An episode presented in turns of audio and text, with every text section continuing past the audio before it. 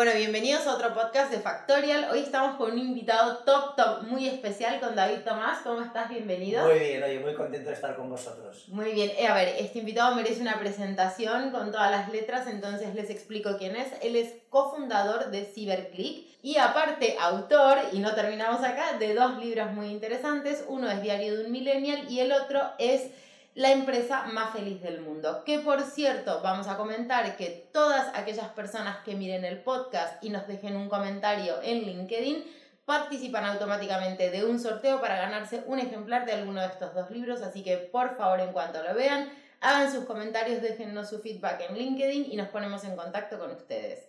Bien, entonces, vamos a presentar el tema y uno de tus dos libros es el tema del que vamos a hablar hoy, que son los famosos millennials.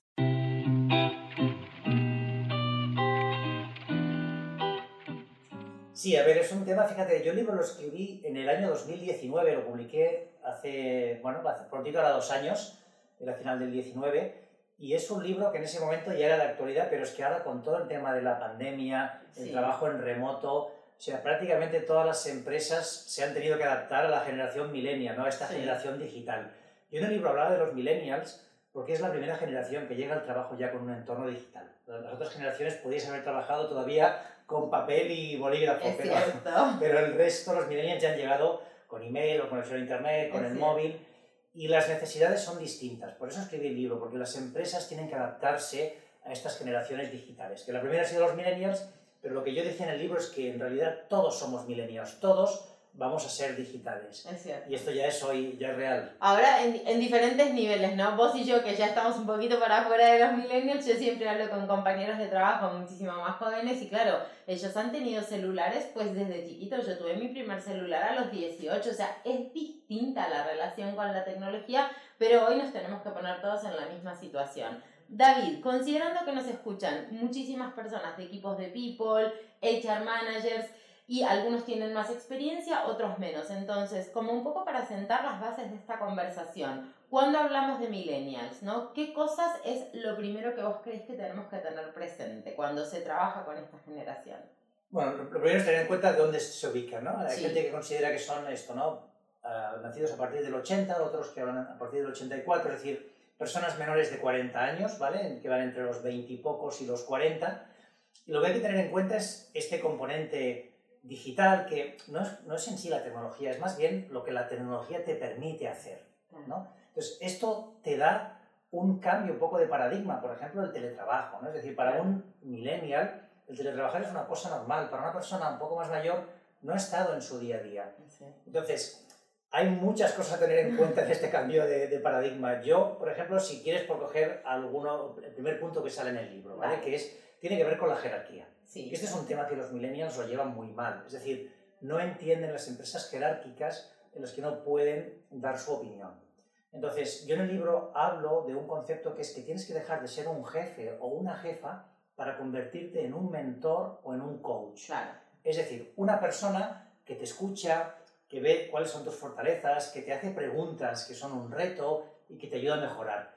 Y ese cambio de paradigma, pues quien nos escucha de, de People seguro que lo entiende, pero también verá que a veces hay managers pues, que siguen todavía anclados en ese rol de, oye, yo soy el jefe y hacen lo que yo digo. Y esto no va así. O sea, ahora el jefe estaría para servir, ¿no? Hay ese concepto de servant leadership, ¿no? De ser el liderazgo que sirve.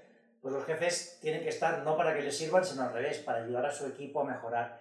Y esto los millennials lo tienen muy claro, y la generación Z también. Quieren tener referentes que les inspiren, no quieren tener esa figura del jefe. Vale, y de la mano del referente, si nosotros pensamos, imagínate que tú tendrías que hacer algo así como una auditoría de un montón de empresas en el mundo en donde la mayor parte de la gente pertenece a esta generación. ¿Qué dos o tres cosas crees que sí o sí tienen que estar presentes, como por ejemplo este estilo de liderazgo en todas estas empresas? Sí, una sería esto, ¿no? De cómo haces el liderazgo. Otro tema fundamental es la autonomía. Es decir, tienes que empezar a trabajar con equipos que se sientan autónomos, que tengan la capacidad de tomar unas ciertas decisiones, es decir, que no todo les venga impuesto. Te pongo un ejemplo, ¿no? hace poquito hablaba con, con un amigo que trabaja en una, en una, gran multinacional, no voy a decir el sector, pero bueno, da igual. y le llega desde Alemania impuesto un cambio estratégico y organizacional muy importante que le afecta a él y a todo su equipo y nadie les ha preguntado nada. Fíjate. Claro, y él me decía, oye, es que estoy muy enfadado, pero yo y todos mis, mis compañeros, ¿no? Porque mm, si nos hubieran preguntado, a lo mejor le hubiéramos dado otra alternativa que era mejor que las que nos han propuesto, ¿no? Entonces, el hecho solo de preguntar, de hacerles partícipe, de, de dejarles también tener una cierta autonomía, cambia la relación que creas. Y esto, otra vez más, en las empresas muchas veces el liderazgo que hemos tenido anteriormente no era así, había una persona arriba de todo que tomaba la decisión, ¿no? Oye, pues desde Alemania cortamos este área de negocio y reorientamos a la gente. Un segundo, párate y pregúntales primero. A lo mejor ellos que están en el terreno tienen una idea diferente a la tuya y te ayudan. Entonces, el contar con ellos es fundamental. Autonomía, y te diría, autonomía, pero acompañar los más senior desde el know-how, ¿no? Porque si hay que cortar el cablecito rojo y el millennial con muchas ganas, bueno, pero que alguien te acompañe con el conocimiento suficiente, ¿no? Yo a veces veo que están como muy empoderados, que está buenísimo y este tema del ownership, pero no hay que perder nunca la humildad y entender que siempre hay cosas para seguir aprendiendo, ¿no? Que a veces eso puede llegar a costar un poquito. No sé cuál es tu percepción de esta generación. No, sin duda, es decir, que una cosa es delegar y otra cosa es despreocuparte. Es decir, tú les das a ellos esa libertad, pero tienes que estar al lado y es bueno, por ejemplo, pues que haya un, un ritmo de reuniones donde puedas sentarte con ellos, preguntarles, ver dónde tienen dificultades. Tienes que estar ahí para acompañar. Ese es tu trabajo como, como líder de equipo, como manager, estar acompañándoles. Y luego, a ver, eh, como todo, ¿no? O sea, sí que va a haber personas que a lo mejor piensan, oye, pues con veintipocos años que lo saben todo, y bueno, ahí pues la vida tarde o temprano te pone en tu sitio, ¿no? O sea, eh, yo creo que muchos tienen, la mayoría tienen la habilidad de escuchar y de, y de, y de ponerse en el lugar del otro, pero aquellas personas que sean demasiado autónomas y piensan que lo saben todo, pues evidentemente al final el, el, el, tiempo les pondrá en su sitio y acabarán aprendiendo que de vez en cuando está bien escuchar a los otros. De vez en cuando no, siempre vale la pena escuchar. Después vemos qué hacemos con los consejos, pero estar abiertos a, otras opciones. Y es una pregunta un poco, a ver, no sé si rara o difícil, es muy general, pero ¿qué hace feliz en general a esta generación en el ámbito laboral? A ver, em, yo creo que lo mismo que el resto de generaciones, solo que ellos eh, no están dispuestos a tolerarlo. ¿vale? Es decir, fíjate, hablábamos contigo antes de, empezar a grabar, ¿no? oye, el, antes los estándares, mira, pues a los 30 tienes un trabajo estable donde vas a estar toda la vida, te casas, te compras una casa, si te, si te va bien un coche bonito y luego una segunda residencia. Y ese era el, el, paradigma de la felicidad, pero además mucha gente se ha dado cuenta que eso no era, la, no era su felicidad al final. Decía, claro, no comulgaban con eso y apareció todo el grupo de, de, la gente que se toma el gap year, el que quiere juntar kiwis en Australia, el que quiere vivir en Bali, el que quiere recorrer la India. Claro, entonces la, las generaciones anteriores, por un poco por paradigma, porque se les había insistido mucho, el objetivo era, oye, tener un trabajo estable y, y, la felicidad ya te llegará el fin de semana y las vacaciones. Esto era lo que mucha gente sí. le sí, y, y, por eso tenemos gente pues, que llega a los 40, 50 años y te coge una depresión porque se ha dado cuenta que, que ha, sido, ha trabajado en un tema durante 20 años que no le hacía feliz. ¿no? Tal cual.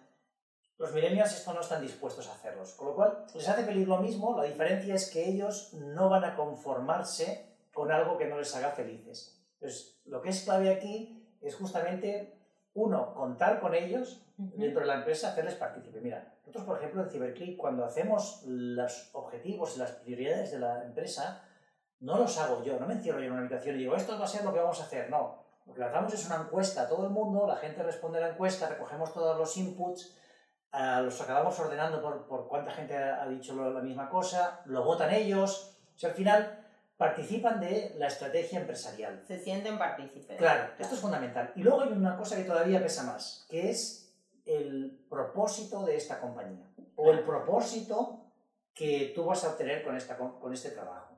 Esto lo tienen que tener claro. Es decir, si el trabajo solo es ganar dinero para comprarte una casa mejor, a la mayoría de millennials no les va a motivar. Ellos prefieren eh, tener un trabajo en el que vean que tienen un, un impacto. Y no hace falta que sea una empresa de impacto social o una ONG cualquier empresa, o sea, Factorial que está ayudando pues, a, a, empresas medianas y grandes a poder gestionar mejor a las personas, Digitalizar los de recursos humanos. Eso tiene un valor, o sea, al final estás ayudando a que la gente, pues... eh, Se ocupe de su gente, Claro, people. Exacto, ¿no? entonces eso hay que explicarlo, ¿no? Es decir, cuando tú contratas a alguien y dices, mira, es que lo que nosotros conseguimos, gracias a esto, eh, estamos consiguiendo que otras empresas mejoren. Y si además lo puedes tan- tangibilizar mejor.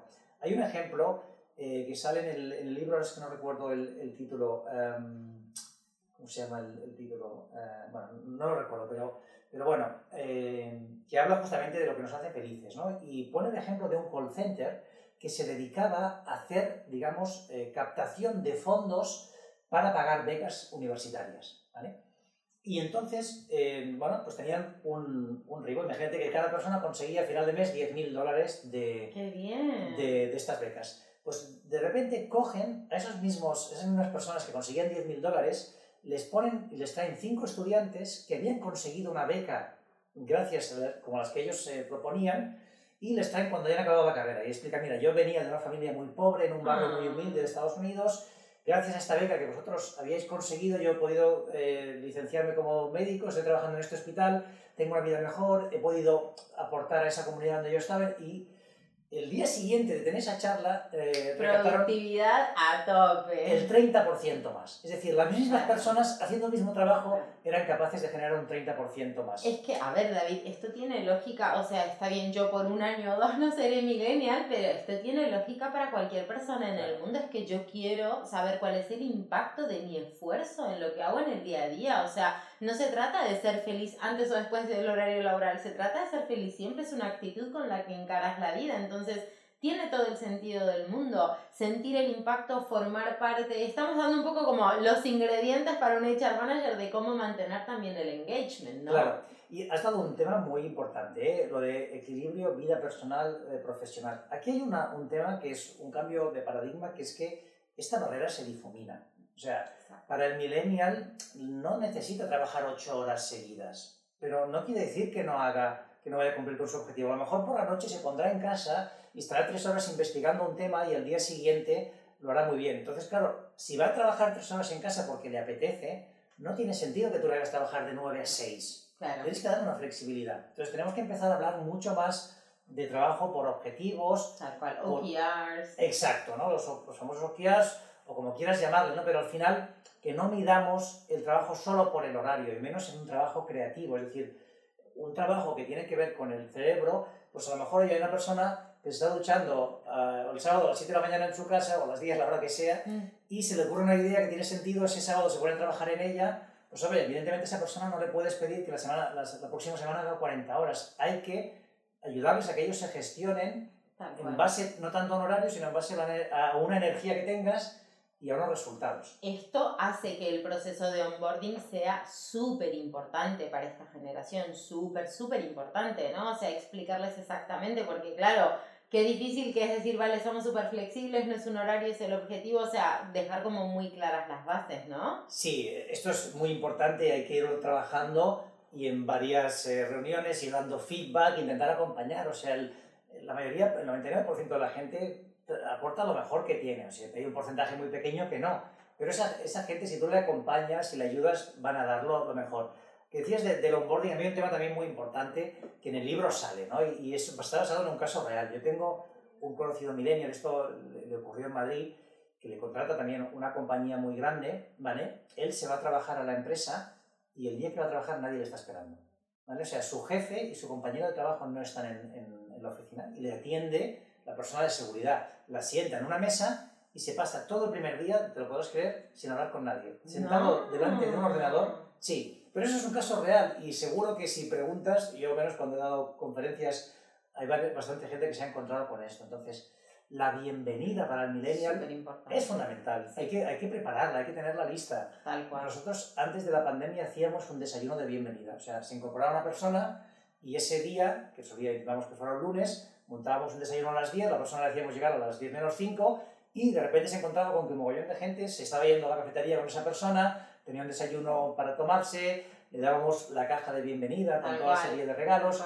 Es algo que a nivel de coste empresarial es mínimo, pero el impacto es brutal para las Sí, personas.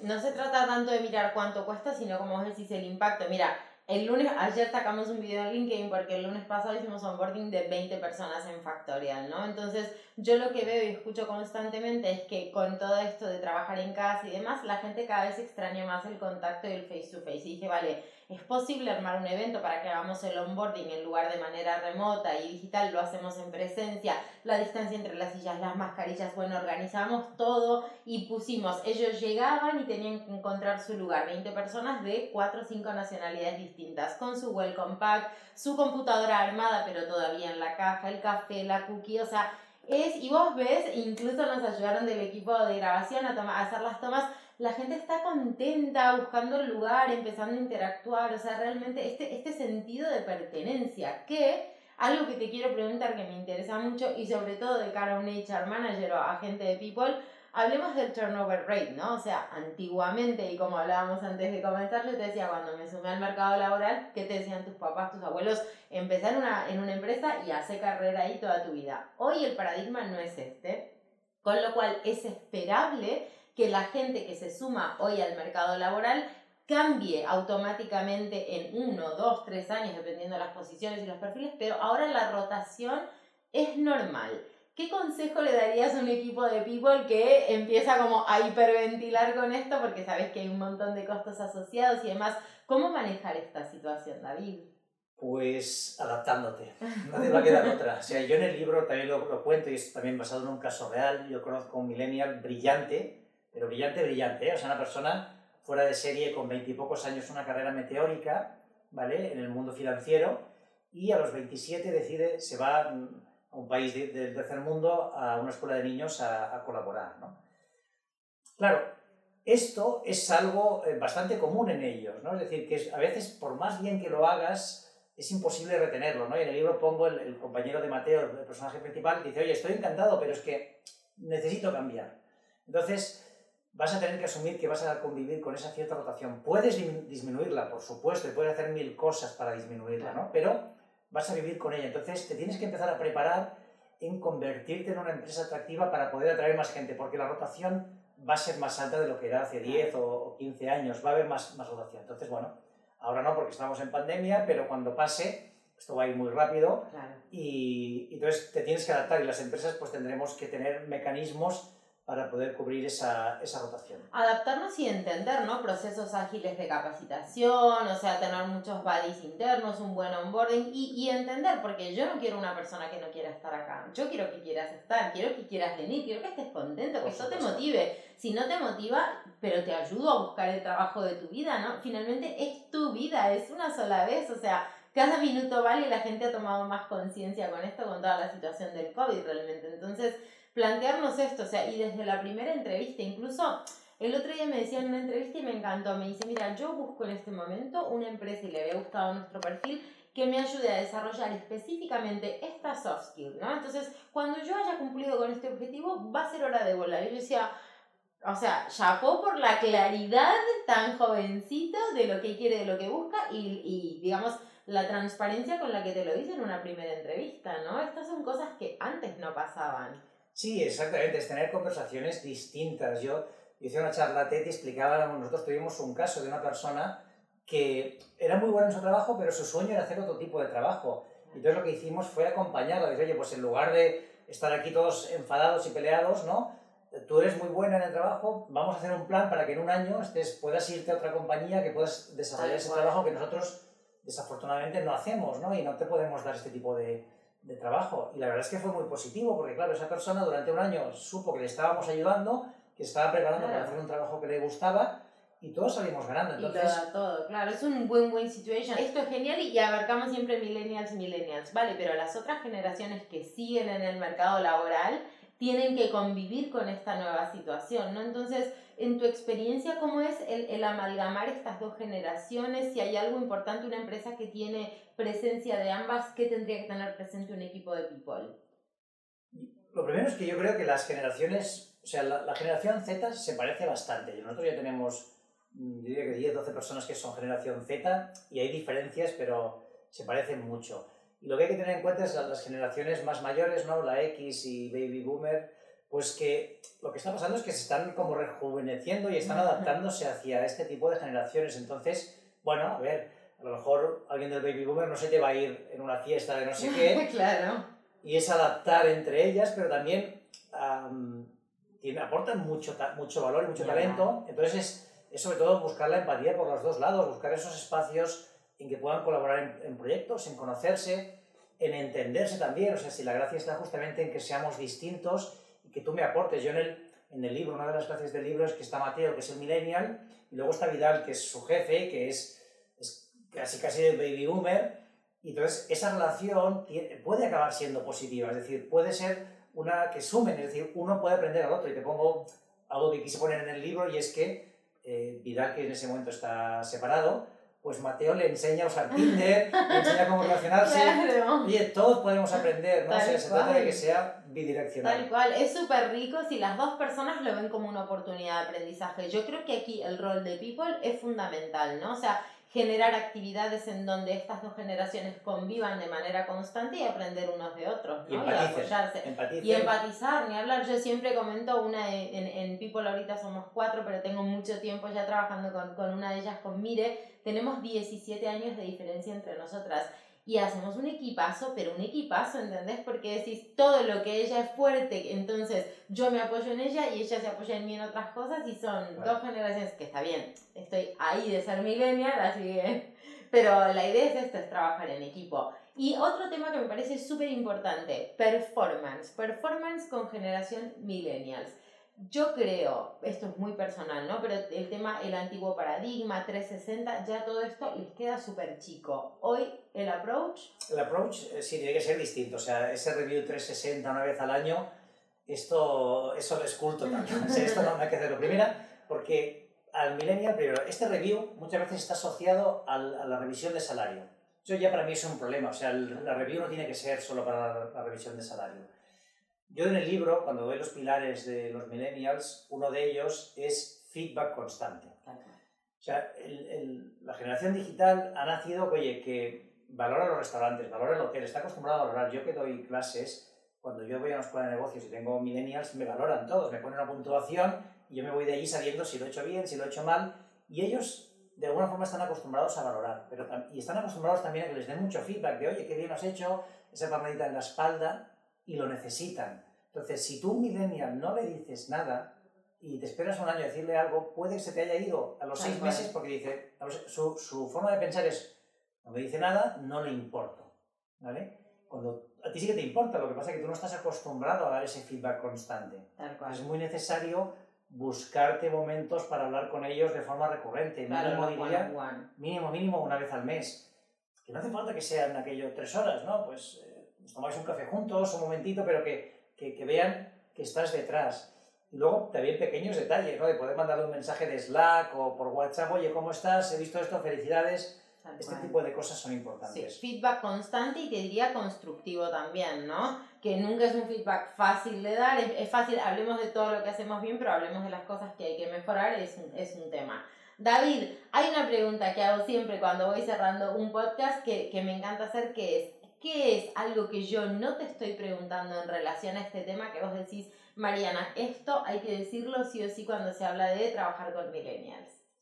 Oye, pues ahora me haces pensar, ¿eh? a ver, que hemos hablado de varias algo, cosas. ¿eh? No lo sé. A ver, déjame pensar. Hemos tocado un poco por encima, hemos hablado, a ver, de la comunicación, el estilo de liderazgo, el feedback, la autonomía, qué, qué toleran y qué no, el cambio de paradigma. Sí, fíjate, hemos hablado, yo de los puntos que destacaba en el, en el libro, por ejemplo, hay uno que no hemos hablado mucho, que es justamente también centrarte en las cosas que son buenos. Es decir, tenemos la costumbre de que tú eres el responsable de marketing, tú eres el responsable de people o lo que sea y tienes que hacer todo el trabajo de la A a la Z. ¿no? Y aunque no todo se te va a dar bien. Entonces, para los millennials es muy importante que hagan el trabajo que, que les gusta y se les da bien, porque eso les da energía, les da motivación. Entonces te obliga también a replantear los equipos. En lugar de tener una persona que es, hace todo el trabajo, pues ahora tienes un equipo de dos o tres y entre ellos se lo reparten. Oye, tú eres bueno en esto, pues venga, yo, tú haces esto, yo voy a hacer esta otra cosa que me gusta más, ¿no? Ese mismo trabajo, o sea, o tres trabajos que antes hacían tres personas distintas, ahora lo mezclas entre las tres, cada una coge lo que se le da mejor y eso a ellos les ayuda mucho. Bueno, a ellos y a todo el mundo, ¿eh? Lo que pasa es que las otras generaciones pues decían, no, mira, eh, mi trabajo, me aguanto y lo hago aunque no me guste. Pero los millennials y los zetas no están dispuestos. Si tú les das un trabajo que no les gusta y va a ser durante más de un mes, se te van a ir. Se te irán, no, no, no lo van a aguantar. Entonces mejor que te empieces a organizar de una forma que hagan algo que les motive. 100%, 100% de acuerdo con vos. David, me encantó tenerte aquí hoy, muchísimas gracias. Y una vez más, para todos los que están mirando el podcast, entonces la idea es la siguiente, vamos a sortear los dos libros que ha escrito David y lo que les pedimos es que nos cuenten qué piensan ustedes, que nos den feedback tanto del podcast como de la generación millennials y desde Factorial nos ponemos en contacto con todos ustedes. Muchísimas gracias. Gracias a vosotros, un placer.